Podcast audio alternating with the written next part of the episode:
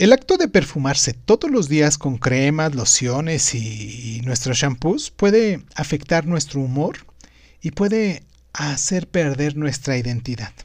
Usamos aromas especiales para, en este caso las mujeres, para fortalecer nuestra persona y porque establecen una frecuencia magnética que nos acerca hacia los demás.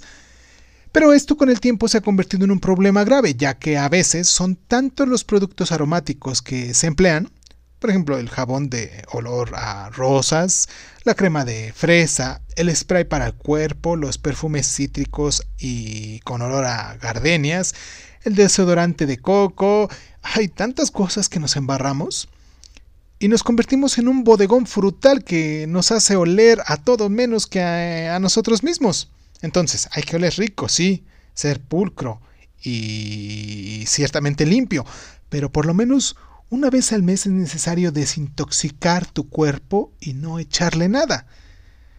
Por eso el día de hoy te voy a pedir que solo te bañes con agua, que no uses crema ni jabón, ni shampoo, ni loción, ni nada.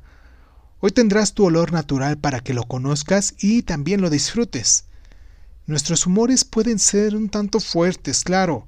Pueden ser ácidos, pueden ser ligeros, amargos, dulces, agrios, pero es hora de identificar el tuyo y si logras descubrirlo, podrás saber cuál es la fragancia que mejor te va. ¿No lo crees? Si ya lo descubriste, Déjame en los comentarios cuál es la fragancia que más se acerca a ti, que se relaciona con tu propio olor.